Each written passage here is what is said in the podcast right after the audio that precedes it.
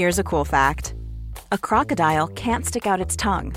Another cool fact you can get short term health insurance for a month or just under a year in some states. United Healthcare short term insurance plans are designed for people who are between jobs, coming off their parents' plan, or turning a side hustle into a full time gig.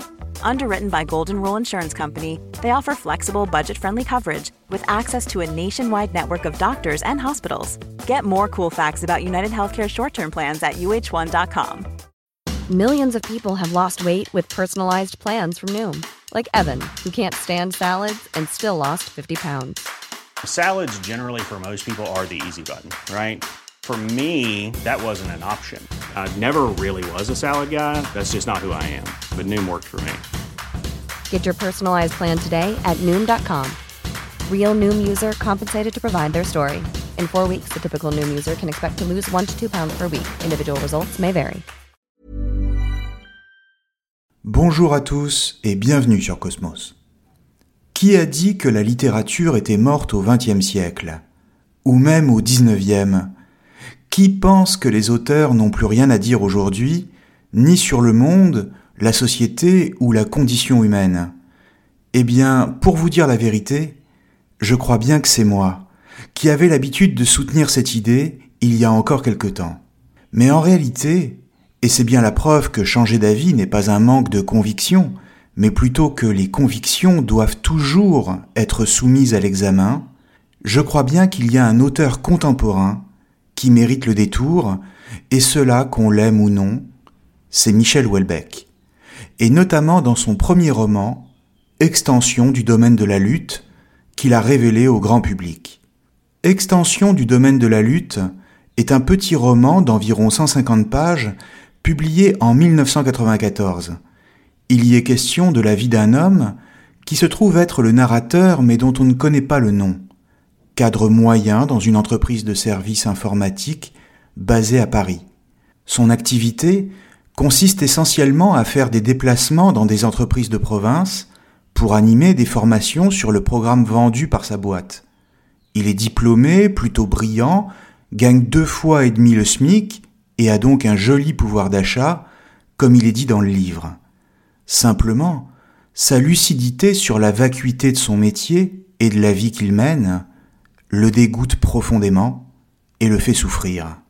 Il raconte les conversations médiocres autour de la machine à café avec ses collègues de bureau, le théâtre permanent que constitue le monde du travail, les efforts et la gesticulation ridicule pour garder son emploi ou pour progresser dans la hiérarchie, ou encore le manque total de dignité qui accompagne en général ce genre d'ambition. Il parle du besoin instinctif de domination des uns, comme par exemple les responsables de service, fiers de leur position pourtant dérisoire, ou de la soumission des autres, comme les secrétaires, qui n'ont pas les moyens intellectuels de s'affirmer et qui se contentent d'obéir de manière servile il les observe mener ce qu'ils appellent une vie normale, notion qui le fait littéralement vomir, car elle ne renvoie à rien, sinon à la justification satisfaite d'une existence banale et sans envergure, où la bêtise domine les rapports sociaux sous la forme d'un dynamisme qui ne conduit strictement à rien. En clair, ils sont dans le divertissement, au sens pascalien du terme, c'est-à-dire qu'ils font tout pour ne pas regarder la réalité en face, laquelle réside dans le manque de sens de ce qu'ils font. Son insatisfaction tient donc au fait qu'il est lucide sur le monde du travail et sur ce qui s'y joue, le pouvoir et l'argent. Et son dégoût lui vient de ce qu'il accepte lui-même de jouer son rôle, de plus en plus mal d'ailleurs, et sans y croire. Or, il faut comprendre que tout cela pourrait encore passer s'il connaissait en contrepartie une véritable satisfaction amoureuse et surtout la possibilité de jouir sexuellement, ce à quoi il n'a pas accès. Ni lui, ni surtout son collègue de travail, avec qui il effectue la plupart de ses déplacements professionnels, un certain tisserand.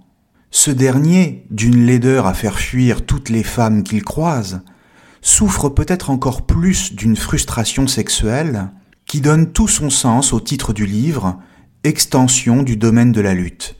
Pourquoi?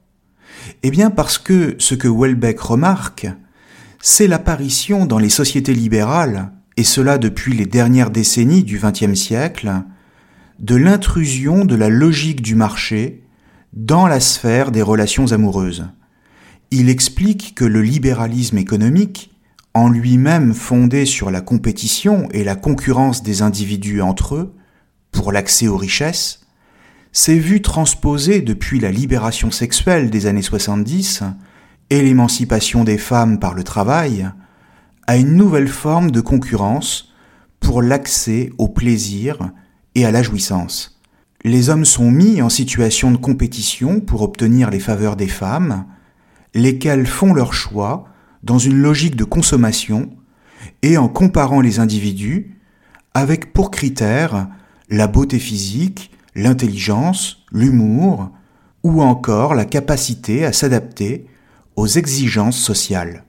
Ainsi, si jusqu'au XIXe siècle il suffisait à un homme d'avoir des biens et une certaine sécurité matérielle pour trouver soit des maîtresses, soit une épouse par un mariage arrangé, soit même les deux à la fois, il n'est plus du tout assuré à notre époque d'accéder à la jouissance s'il est moins attirant que les autres.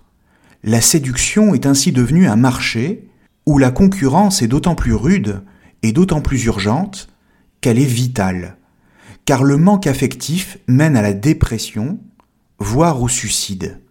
S'il y a extension du domaine de la lutte, c'est donc parce que les individus doivent se battre deux fois, au travail et dans leur vie intime. Et il faut remarquer que ce constat concerne tout autant les femmes que les hommes, en tant qu'elles sont également soumises aux mêmes impératifs et à la même concurrence, laquelle conduit à des phénomènes de solitude dans des sociétés pourtant toujours plus nombreuses. C'est ainsi que Welbeck écrit dans le roman Décidément, me disais-je, dans nos sociétés, le sexe représente bel et bien un second système de différenciation tout à fait indépendant de l'argent. Et il se comporte comme un système de différenciation au moins aussi impitoyable. Les effets de ces deux systèmes sont d'ailleurs strictement équivalents. Tout comme le libéralisme économique sans frein, et pour des raisons analogues, le libéralisme sexuel produit des phénomènes de paupérisation absolue. Certains font l'amour tous les jours, d'autres cinq ou six fois dans leur vie, ou jamais.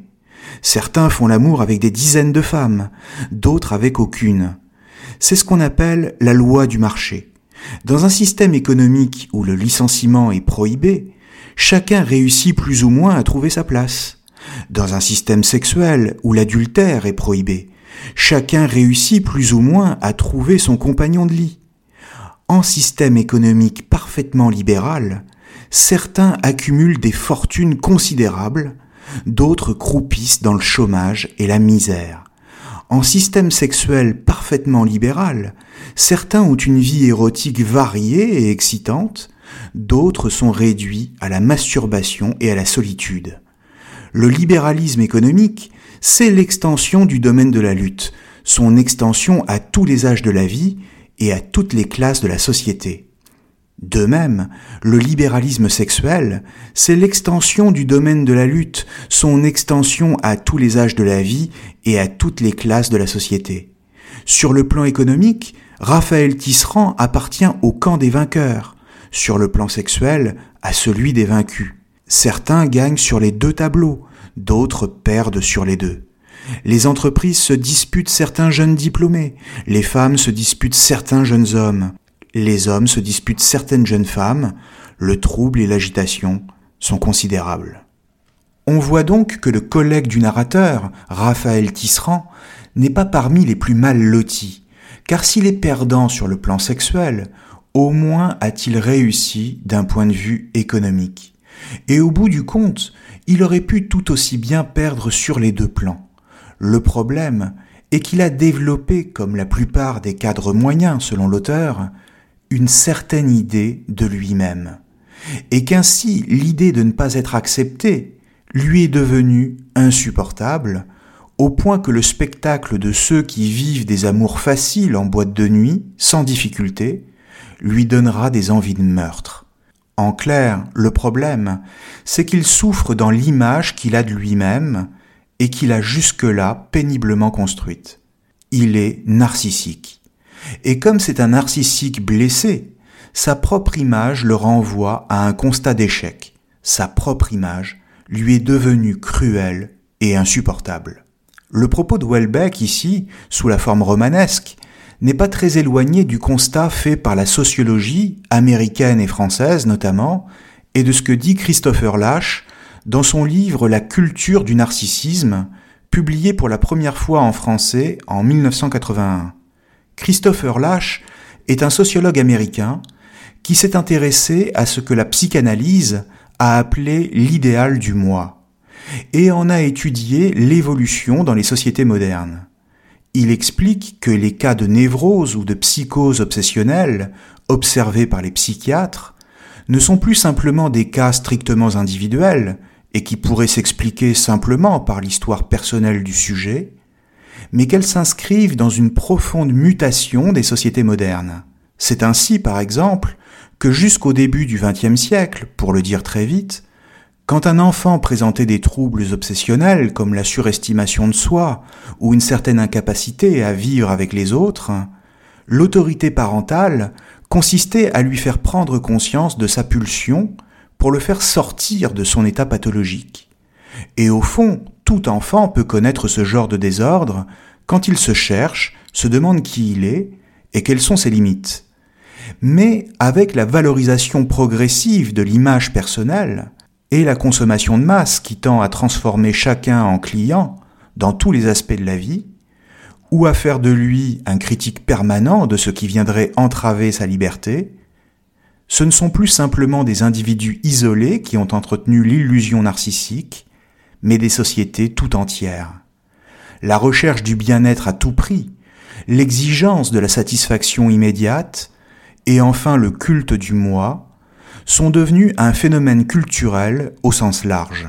Dans ce contexte de narcissisme généralisé, ce sont toutes les relations interpersonnelles qui ont ainsi muté en enjeux de pouvoir des uns sur les autres, enjeux de pouvoir au travail et enjeux de pouvoir en matière de sexualité.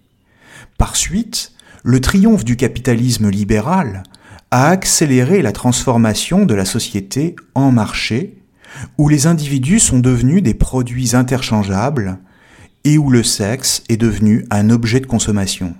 Dès lors, pour Christopher Lash, le seul but du modèle capitaliste est de jouir à tout prix. Jouir des richesses d'abord, et donc des biens matériels, mais aussi des corps, lesquels ne sont plus considérés que comme des objets. C'est ainsi que Christopher Lash évoque l'idéal du marquis de Sade, écrivain français du XVIIIe siècle, connu pour son idéal d'une société où hommes et femmes ne seraient plus que des êtres anonymes et interchangeables, et qui, réduits à leur corps, n'auraient pas d'autre intérêt que de fournir au moi la seule chose qu'il en attend, la satisfaction sexuelle. D'une certaine manière, la société du capitalisme libéral serait devenue une sorte de gigantesque marché des corps, où la jouissance avec des inconnus est donc Many of us have those stubborn pounds that seem impossible to lose, no matter how good we eat or how hard we work out. My solution is PlushCare. PlushCare is a leading telehealth provider with doctors who are there for you day and night to partner with you in your weight loss journey. They can prescribe FDA-approved weight loss medications like Wagovi and Zepbound for those who qualify. Plus, they accept most insurance plans. To get started, visit plushcare.com slash weight loss. That's plushcare.com slash weight loss. A lot can happen in the next three years. Like a chatbot may be your new best friend. But what won't change? Needing health insurance. United Healthcare Tri Term Medical Plans are available for these changing times.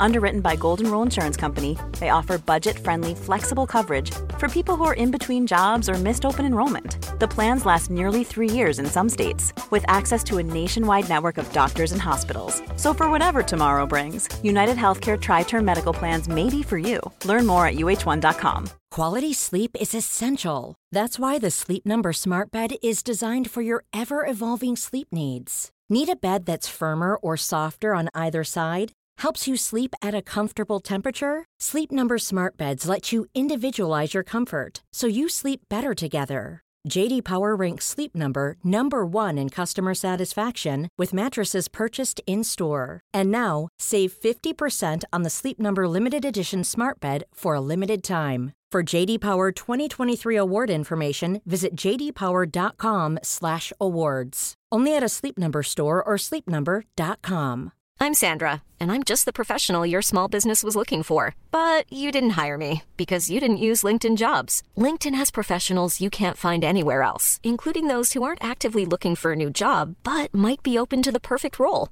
like me. In a given month, over 70% of LinkedIn users don't visit other leading job sites. So if you're not looking on LinkedIn, you'll miss out on great candidates like Sandra. Start hiring professionals like a professional. Post your free job on linkedin.com/people today. Qu'avec des rencontres de passage serait devenue la norme, voire une obligation exigée par la logique même du marché et qui tendrait paradoxalement vers la dissolution des individus, lesquels ne seraient plus que des produits. Christopher Lash écrit En régime capitaliste, toute liberté aboutissait finalement au même point, l'obligation universelle de jouir et de se donner en jouissance. Il est d'ailleurs intéressant que, de ce point de vue, ni le marquis de Sade, ni Christopher Lash, ni Welbeck, au moment où il écrit son roman, ne pouvaient connaître Internet et ce qui allait devenir les réseaux sociaux de rencontres en ligne. Le thème du marché sexuel et de la jouissance des corps comme objet de consommation est donc majeur dans le roman. Et Welbeck y reviendra d'ailleurs dans d'autres livres, comme dans son roman Plateforme, pour évoquer la question du tourisme sexuel. Mais ce qu'il faut comprendre ici, surtout, c'est que si les personnages du roman sont narcissiques, à l'exception du narrateur, c'est qu'ils ne s'intéressent qu'à la satisfaction permise par le regard que les autres portent sur eux et à la jouissance à laquelle cela leur donne accès dans le cadre d'un libéralisme sexuel. Et s'ils en souffrent, c'est parce qu'ils sont renvoyés à ce que Welbeck appelle joliment la paupérisation, c'est-à-dire la pauvreté, pour ne pas dire la misère sexuelle. Comme dans tout système de libre concurrence, il y a donc des riches et des pauvres, des gagnants et des perdants. Et comme les relations amoureuses sont devenues une compétition parmi d'autres, tout dépend donc de la capacité à se différencier. Dans un entretien accordé à la radio en 1994, Michel Houellebecq disait de son roman, je cite, Toutes les sociétés ont eu des systèmes de différenciation entre les individus. Je précise que je n'en respecte aucun. Je n'ai pas de respect ni pour la naissance, ni pour la richesse, ni pour la beauté, ni pour le talent.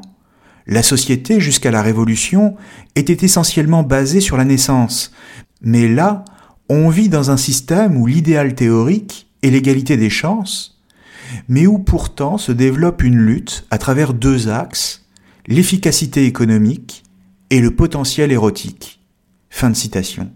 Et cette thèse n'est pas sans rappeler la pensée du philosophe et sociologue français Michel Clouscar, notamment dans son livre Le capitalisme de la séduction, critique de la social-démocratie libertaire, paru en 1981. Dans ce livre, Clouscar faisait à peu près le même constat qu'Houellebecq et le théorisait sous la forme d'une alliance entre le capitalisme et la pensée libertaire. Mais de quoi s'agit-il exactement? Pour le comprendre, il faut se replonger dans l'atmosphère de l'Europe de l'Ouest de l'après-seconde guerre mondiale. La grande partie des territoires européens sont alors à reconstruire, et les États bénéficient de l'aide économique des États-Unis, le plan Marshall, du nom d'un général américain. L'enjeu pour les États-Unis est alors de permettre le redressement de ses alliés et de ses partenaires économiques, mais aussi d'éviter qu'ils ne se tournent vers l'Union soviétique. C'est alors que déferlent en Europe des produits de grande consommation américains, lesquels vont devenir des symboles de la libération des comportements et de la mode de la subversion contre l'ordre établi, comme le jean, jusqu'alors inconnu en Europe, le chewing-gum, et bien sûr le cinéma hollywoodien, avec ses stars qui font la promotion de tous ces produits dans leurs films, ou encore, à partir des années 50, le rock'n'roll.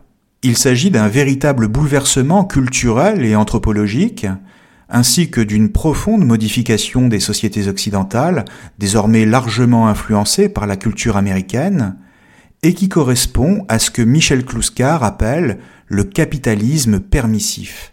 Jusque-là, le capitalisme reposait sur une doctrine morale répressive qui consistait à encourager un certain type de consommation, c'est-à-dire un type de consommation qui n'entrait pas en conflit avec les valeurs morales.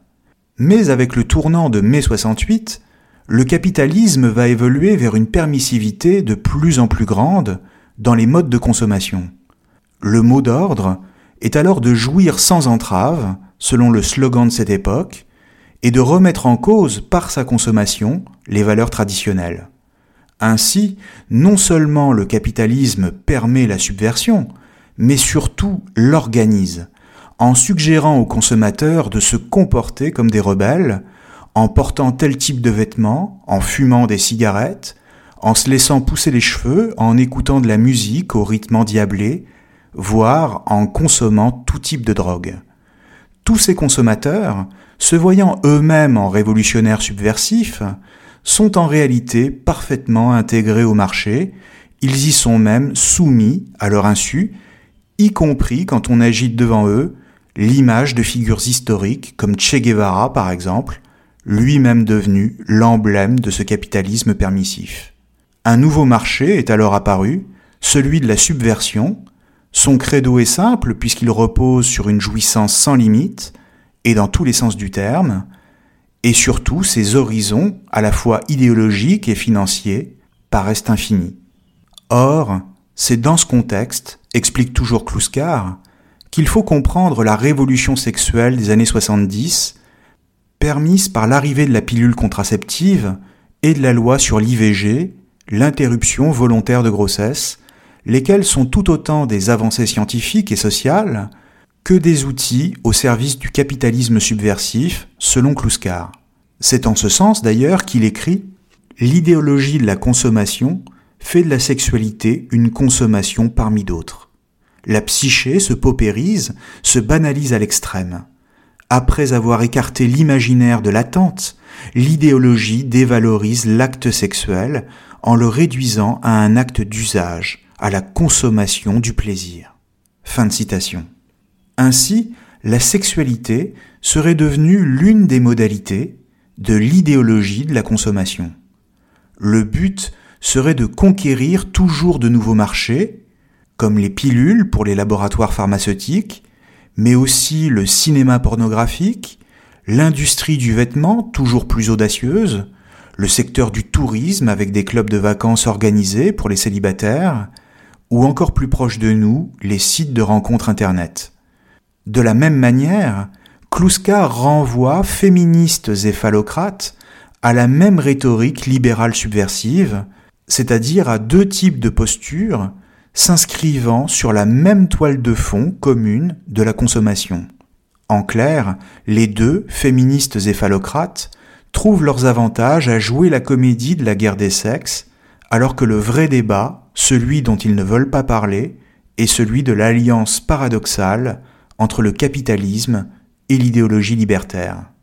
Et dans le roman, c'est d'ailleurs un constat que Michel Houellebecq semble partager lorsque, dès les premières pages, le narrateur observe des jeunes femmes à l'esprit libéré au cours d'une soirée et qu'il les définit comme, je cite, les ultimes résidus consternants de la chute du féminisme. Comprenons que se croire subversif, en reproduisant tous les codes et toutes les attitudes attendues par le système libéral, est ici ce qui, au-delà d'une certaine misogynie, dégoûte le narrateur. Mais citons le passage en question. Vendredi soir, j'étais invité à une soirée chez un collègue de travail. On était une bonne trentaine, rien que des cadres moyens, âgés de 25 à 40 ans. À un moment donné, il y a une connasse qui a commencé à se déshabiller. Elle a ôté son t-shirt, puis son soutien-gorge, puis sa jupe, tout ça en faisant des mines incroyables. Elle a encore tournoyé en petite culotte pendant quelques secondes, et puis elle a commencé à se ressaper, ne voyant plus quoi faire d'autre.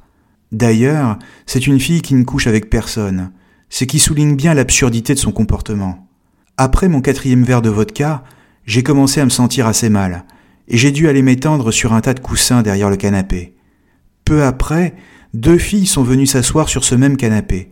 Ce sont deux filles pas belles du tout, les deux boudins du service en fait. Elles vont manger ensemble et elles lisent des bouquins sur le développement du langage chez l'enfant, tout ce genre de trucs. Aussitôt, elles se sont mises à commenter les nouvelles du jour, à savoir qu'une fille du service était venue au boulot avec une mini-jupe vachement mini au ras des fesses. Et qu'est-ce qu'elles en pensaient? Elles trouvaient ça très bien. Leur silhouette se détachait en ombre chinoise, bizarrement agrandie sur le mur au-dessus de moi. Leur voix me paraissait venir de très haut, un peu comme le Saint-Esprit. En fait, je n'allais pas bien du tout, c'est clair. Pendant quinze minutes, elles ont continué à aligner les platitudes, et qu'elle avait bien le droit de s'habiller comme elle voulait, et que ça n'avait rien à voir avec le désir de séduire les mecs, et que c'était juste pour se sentir bien dans sa peau, pour se plaire à elle-même, etc. Les ultimes résidus consternants de la chute du féminisme. Fin de citation. On voit que loin de provoquer en lui de la frustration, comme chez son collègue Tisserand, le spectacle de la société ultra sexualisée lui inspire au contraire une certaine forme de dégoût. C'est parce que l'objet du désir est partout, et qu'il est en ce sens accessible, à la manière d'un simple produit de consommation, qu'il est devenu par sa banalité même indésirable. En somme, le désir s'accommode mal de ce qui est trop facile, et c'est donc dans le respect d'une certaine distance qu'il peut être entretenu. Et comme tout apparaît au narrateur dans son aspect le plus indésirable, il sombre peu à peu dans la dépression, comme si la dépression était pour lui la conséquence inévitable d'une société dont la principale préoccupation est de jouir de tout et en toute occasion.